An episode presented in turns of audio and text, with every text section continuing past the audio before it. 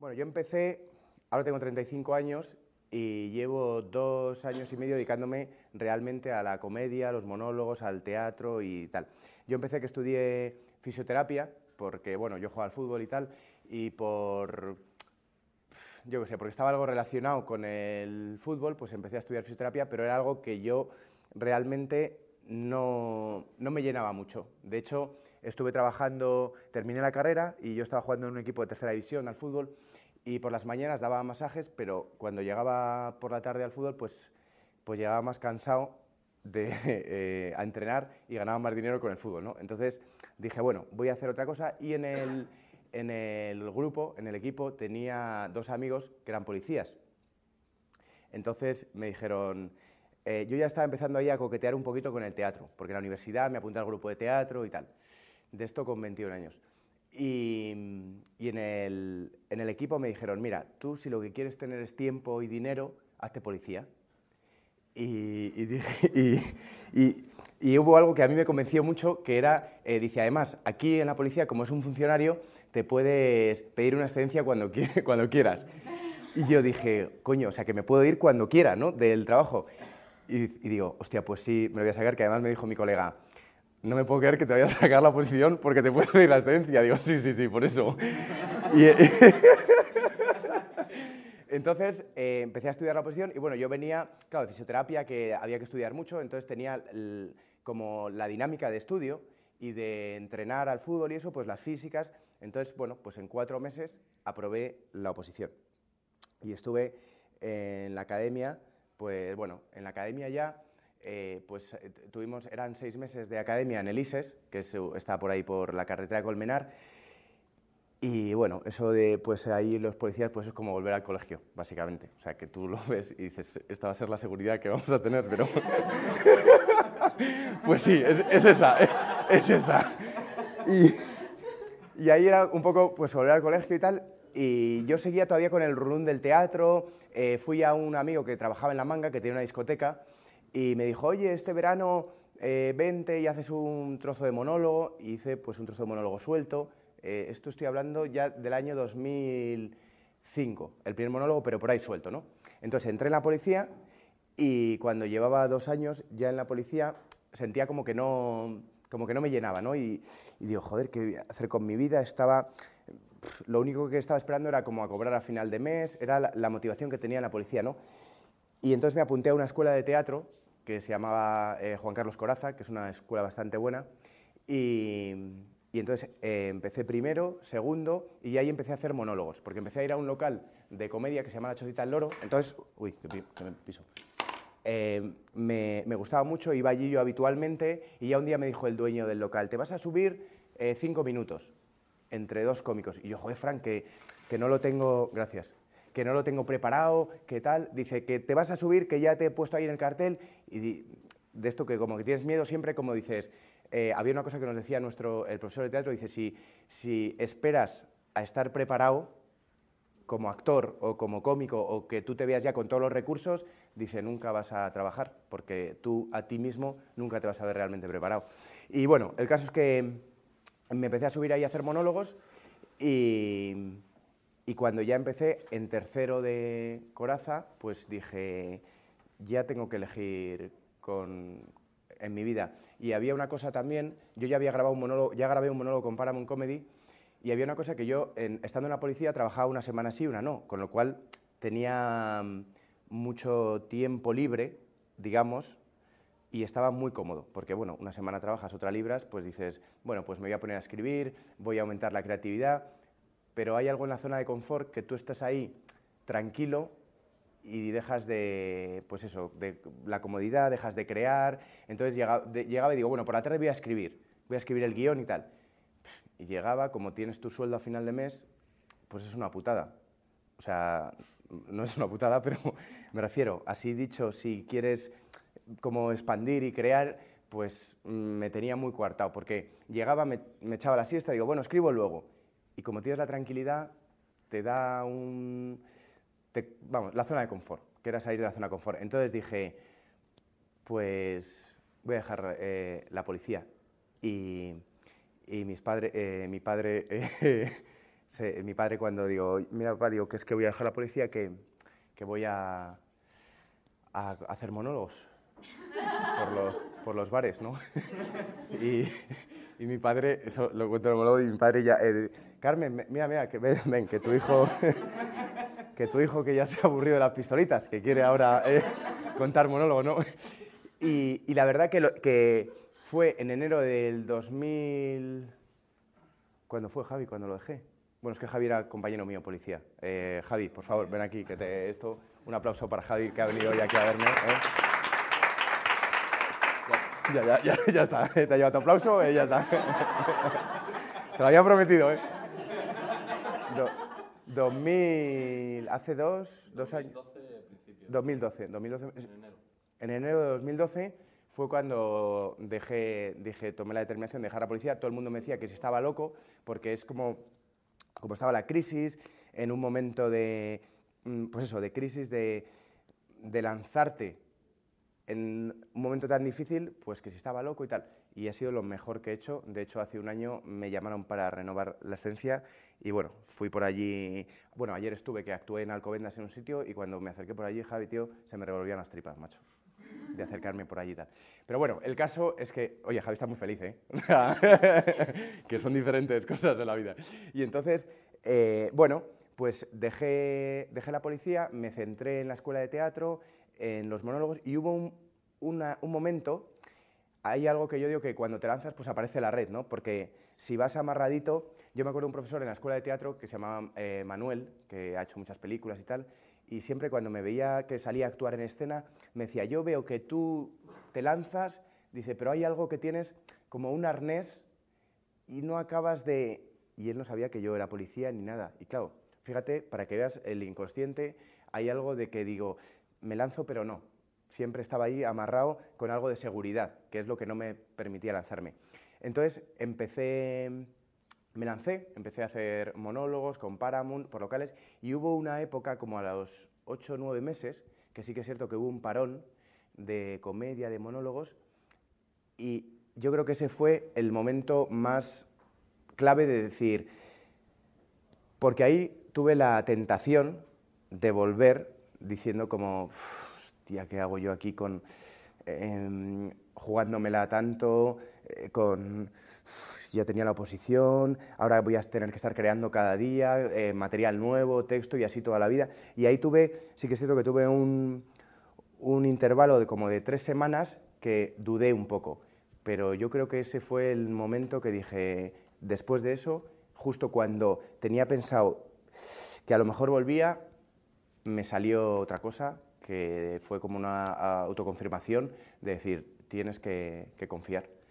Y nada, y ahora pues estoy ahí en, Gran Vía con un show que se llama La Capital del Pecado, que hablo de, los pecados capitales en la Chocita del Loro. Si os queréis pasar algún día, estoy los viernes a las 8.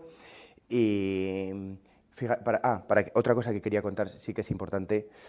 Mm, bueno, hice un seminario de actores profesionales y en el seminario pues había muchos, muchos nombres, que no voy a decir, de actores muy conocidos, ¿no?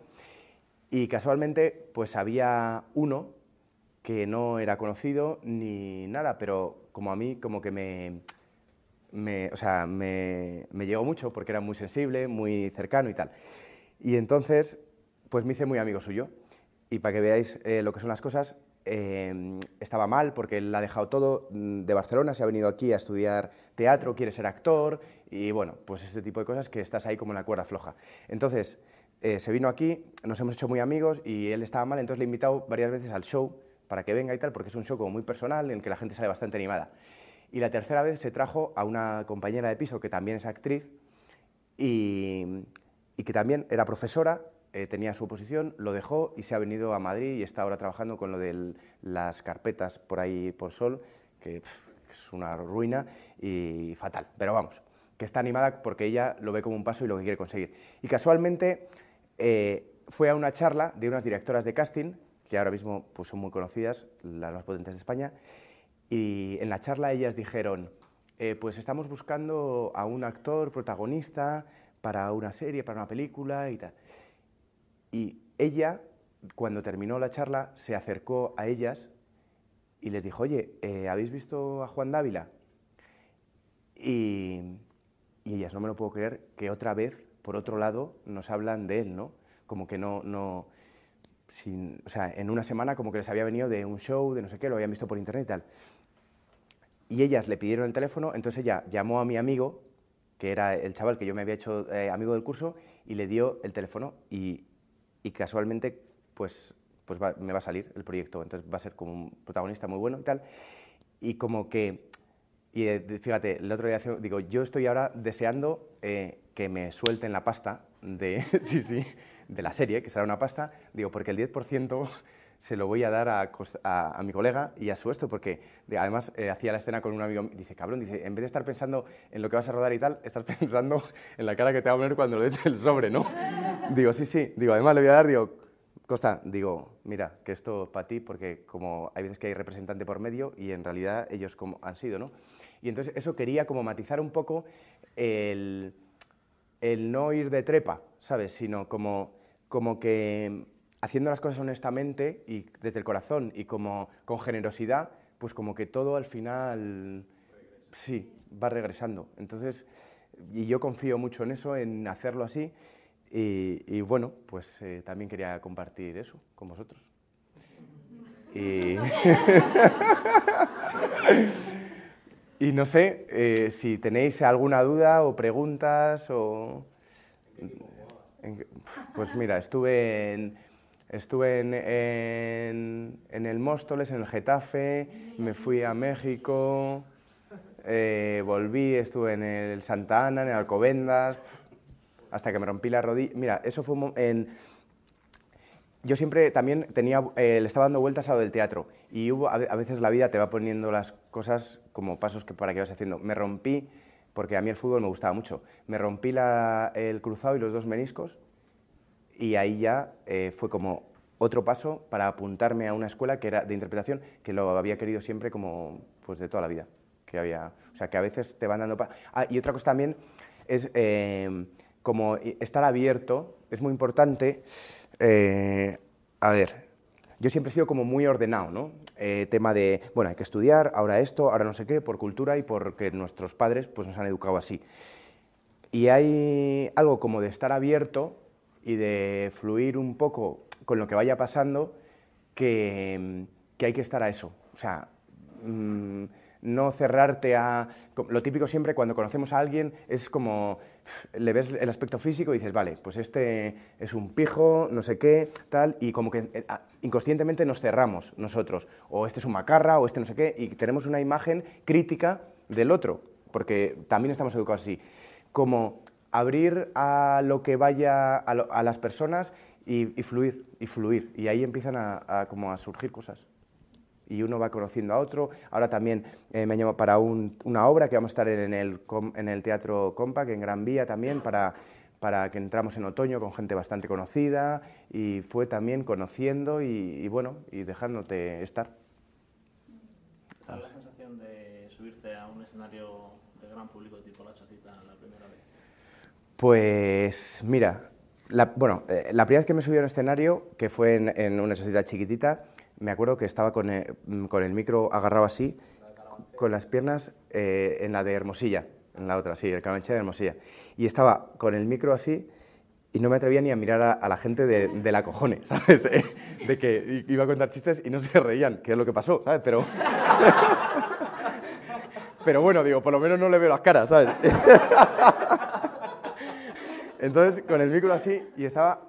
Y, sí que es cierto que cuando estrené en noviembre este show, que lo que pasa es que está funcionando muy bien porque es muy personal y mezcla teatro con varias cosas, pues estaba nervioso, pero ya había algo como de, de confianza y sobre todo porque es lo que yo digo, digo, hay veces, digo, como nos hemos curtido en locales de copas de toda España, porque ahí es donde realmente, ahora veis, pues yo que sé, veis a Dani Rovira, veis a, mm, a Keke, a Goyo Jiménez, a Luis Piedraíta, y los veis, joder, qué cantidad de salidas y qué bien se manejan. Claro, pero es que anteriormente se han recorrido siete años locales, pues de gente comiendo pipas, mm, borrachos, eh, como, como yo digo, eh, bueno, estuve actuando en, una, en, un, en Almería, cuando ya lleva 25 minutos de monólogo y se levanta uno del público, dice, 25 minutos de monólogo, dice, ¿cuándo empezar con los chistes para que nos riamos un poco?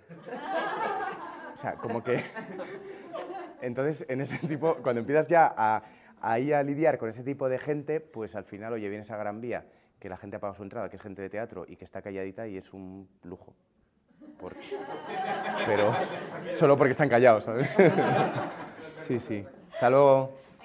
Que vaya bien. Sí, muy bien. Así que, nada, y eso. Eh, ¿Te afecta el, el hecho de que el público, eh, por ejemplo, esto como comentabas, ¿no? La persona esta que te dijo cuando empiezan los chistes, ¿cómo te enseñan a adaptarte a adaptarte a situaciones? ¿Aprendes solo? ¿Has tenido...? Hombre, claro, ante esas situaciones al, princi- al principio como que eh, te, mm, te afecta mucho porque, porque tú vas allí a entregar todo lo que tienes y recibes ese tipo de cosas. Pero bueno, son críticas que al final, o situaciones que te hacen crecer, porque cuando tú empiezas a lidiar con ellos, empiezas a tener salidas que luego para cualquier cosa, cosa de televisión, de, en el día a día, pues empiezas a, a lidiar. Ah, otra cosa que sí que se me había olvidado. Hace do- dos años también, como, bueno, con el tema de que el trabajo ahora te lo tienes que crear tú, porque a nivel actoral también, pues no hay subvención, hay poco cine, poca tele, montamos una compañía que se llama Improclan, que es de, que nos juntamos cuatro y para que veáis lo que fue la locura, lo que hablamos de estar preparados o no. Eh, me llama un colega y me dice, oye, que, que hay un teatro en el que quieren improvisadores. Yo, yo le conocía porque estábamos haciendo Shakespeare, la obra de mucho ruido y pocas nueces, que fuimos al Magro y nos conocimos ahí. Dice que, están, eh, que quieren una compañía para hacer impro el día 9 de enero, que se estrena. Y digo, Edu, digo, pues no tenemos, o sea, yo no sé y tal, no tenemos ni idea. No te preocupes, ¿te subes? Digo, voy para allá. Otra chica que era también la prota, la de Mucho ruido y pocas nueces, yo también. Y cuatro nos juntamos y montamos una compañía que se estrenaba el 9 de enero y a día 26 de diciembre no teníamos, no sabíamos ni de qué iba la obra. Viendo vídeos en internet, ¿sabes? De, ah, bueno, esto, esto, ah, pues esto mola, esto no sé qué, esto... Y para que veas lo que es eh, lanzarte, que hay veces que es como de cabeza voy y luego ya lo hago y luego pienso. Y, llevamos, y ahora estamos en el Alfil los martes a las diez y media, que es improvisación, que la gente escribe frases en tarjetas y nosotros improvisamos escenas. Muy divertido también, si os queréis pasar. Y para que veáis, sí, eh, ¿viste a una...? Sí, bueno, es que los americanos, claro, van por delante. Yamin también, sí, Paul, todos son colegas, sí. Al final nos hemos improvisado unos con otros y tal. Pero claro, cómo eh, lanzarte, y mira, eh, pensábamos que íbamos a estar tres semanas ahí en un teatrito que era Garaje Lumière, que lo cerraron, y ya llevamos dos años y también en, y ahora en el Alfil. O sea que cómo el lanzarte y, y confiar. Y ya no sé por dónde iba. No, no, bien. Ya. ¿Te has quedado en blanco en algún momento? Sí, pero además hace tres semanas. O sea, no te creas que... Sí, porque ah, hay otra cosa también, sí, que esto no, lo traigo preparado, pero van saliendo cosas de... eh, que en, eh, como siempre en la escuela, en teatro, eh, Juan Carlos, que es la verdad que, a- aparte de ser un profesional del teatro, también de la vida, es un maestro de la vida, nos decía como, eh, cómo ponerte en peligro tú para poder seguir creciendo. Entonces, eh, además en teatro o en esto, nosotros cuando salíamos con él a escena decía, esto ya, ya, ya te funciona, ya lo vi ayer, prueba otra cosa. Porque si siempre vas haciendo lo mismo, siempre vas a conseguir el mismo resultado. Y el cómo arriesgarte tú y ponerte en peligro, hay algo de eh, que se huele. O sea, la gente y todo, tú hueles y ahí es donde creces. Entonces, hace tres semanas yo siempre estoy cambiando el, el show, porque no quiero tenerlo muy... porque la gente se da cuenta de que lo- ya casi lo tiras, como diciendo esto... Y entonces me pongo mucho en peligro, me bajo y tal. Y me, quedado en, me quedé en blanco pues con 300 personas. Y lo dije. Mira, eh, me he quedado en blanco, eh, voy a, a pensar un poco. Y me retiré 30 segundos, empecé a pensar y, mira, cuando, cuando eres honesto, la gente es que te, Porque cuando partes de la verdad y de la honestidad, la gente te lo compra todo. De hecho, por eso, como este show... Ah, otra cosa, sí. Eh, este, este show nació de... Yo estaba con una novia que era actriz y llevaba con ella pues un año y medio y llevamos viviendo cinco meses juntos. Y entonces, mm, en agosto, se fue a rodar al Amazonas, 10 días. Y a los 10 días me llamó por teléfono diciendo que se había enamorado de otro. Y estuve 20 días, pues imagínate, fatal, porque aparte me llamó, se colgó el teléfono y, y estuve 10 días sin poder hablar con ella. Aquí en Madrid, en agosto, solo. Porque además... ¿Te dio tiempo a decir que, que se había enamorado y ya está? Sí, sí, no, no, fue Ja- Javi, me llama, mira, que, me, que, que estoy aquí con otro y que estoy sintiendo algo fuerte y tal. Eh, digo, Eli, por favor, digo, a ver, esto hay que pensarlo. O sea, me dio tiempo a mí a decir cuatro frases. y luego se cortó. Cuando esperaba la réplica se cortó. Y aparte, eh, era, claro, ellos tenían un móvil, porque era un móvil satélite allí, entonces yo llamaba y daba señal, pero no me contestaban. Y estuve 10 días llamando y tal. Y bueno, después de estar 20 días eh, por Madrid, he hecho pues una piltrafa, porque estaba por Madrid bebiendo cerveza, o sea, muy mal. La verdad que estuve muy mal. Pues dije esto, además me acuerdo que además fui a actuar al auditorio de- en, donde fue en Albacete con 400 personas y cinco minutos antes estaba en el camerino llorando y, diciendo, estaba en el camerino diciendo, mira Juan, tú puedes, tú tienes que hacerlo y tal, porque además como cuando vas tú solo pues no te puede sustituir nadie, porque la gente ha ido a verte a ti. Iba por el, por el pasillo con la música ya del este y yo así apoyando, tú, tú puedes, tú tú puedes Juan, dando autoánimos a mí.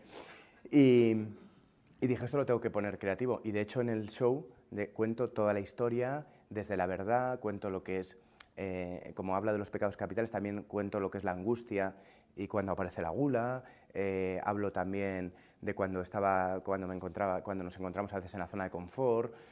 Bueno, y a partir de ahí dije, como ante el dolor del alma, pues podemos, eh, eso, o la pena con nosotros o, o creatividad para el resto. Y dije esto, y empecé a escribir, y de ahí surgió el show, que no sé. monólogo te lo escribes tú. Sí, los monólogos escribimos. Que tiene una doble faceta, una cosa escribir y otra cosa interpretar. Claro, por eso dices, tú te tienes que crear tu propio trabajo. Entonces, con, diferente al actor, por ejemplo, que le dan el texto y que tiene que interpretarlo, pues los monologuistas nos tenemos que crear nuestro guion, nuestra forma de interpretarlo. De hecho, a mí me han preguntado alguna vez, ¿quién te ha dirigido? Digo, nadie. Digo, esto yo a base de ir probando. O sea, que no hay... Sí, sí, los guiones escribimos nosotros. Y de Paramount y todo, los que veis del... Menos algunos actores que los ves haciendo monólogo en el Club de la Comedia, el resto todos los monólogos los escribimos nosotros. Que eso tiene también tela de curro detrás, porque hay que tener mucha disciplina. Y es difícil la disciplina cuando no tienes jefe, porque cuando yo curraba en la policía, pues sabía que a las seis y media de la mañana tenía que estar ahí, entonces, y fichar, y hay algo de que te levantas automáticamente y vas, pero cuando tienes tú que crear lo tuyo, ponerte tú la disciplina, sabiendo que más o menos estás funcionando y que más o menos va bien, ahí también hay que... Ah, y otra cosa importante, lo que yo digo de muchas veces como, eh, es que no tengo fuerza de voluntad. Y yo muchas veces pienso, cuando pienso, no tengo fuerza de voluntad para hacer esto, ¿no? Cuando, por ejemplo, pues yo qué sé, para salir a correr o para ir al gimnasio o este tipo de cosas, ¿no? Y digo, claro, no es que mm, sea fuerza de voluntad, es que no tengo motivación. Digo, porque para mí ir al gimnasio pues no me motiva para nada. Y cómo aumentar la motivación para que la voluntad crezca es un truquito que, que, que- me he creado. Entonces, por ejemplo, para hacer deporte pues me he apuntado a circo, que me mola el circo, que es las telas, el tal, y oye, subo ahí haciendo eh, con las telas, con tal y esto, y estoy haciendo lo mismo que en un gimnasio, pero motivado, y no me cuesta. Como a veces engañar a uno mismo, digamos, para, para decir, ah, pues mira, esto me motiva, cómo crearte la motivación de algo. Y bueno, pues esto más o menos yo creo que estamos, ¿no, Fabián? ¿Eh? ya está, si tenéis alguna, alguna, alguna pregunta. Un chiste, ¿no? Cántanos algo. Mira, había uno que eh, siempre que dice, no, yo soy cómico. Y dice, eh, y dice pues cuéntame, cuéntame un chiste la gente, pero en cualquier lado. Ah, pues hazme un monólogo aquí. Digo, ¿tú qué? Dice, no, yo soy panadero. Digo, pues hazme aquí una barra de pan. A ver si... no me jodas, ¿sabes? O sea... eh, claro, como... eh, que bien lo confunden, ¿sabes? Eh, que es un curro, ¿sabes? que como yo digo, digo, mira, nos vamos a morir todos, porque al final nos vamos a morir todos. Que ante la duda de arriesgar, que arriesguéis. Y ante la duda de buscar la comodidad o el conflicto, el conflicto. Porque es lo que, por lo menos a mí, es lo que me mantiene vivo. Si te ha gustado este vídeo puedes hacer tres cosas. 1. Suscríbete a nuestro canal de YouTube, Máster de Emprendedores. 2. Compártelo con tus familiares y amigos en redes sociales. Y 3. Visita masterdeemprendedores.com y apúntate a nuestra lista de correo para recibir los regalos y la información que vamos mandando. masterdeemprendedores.com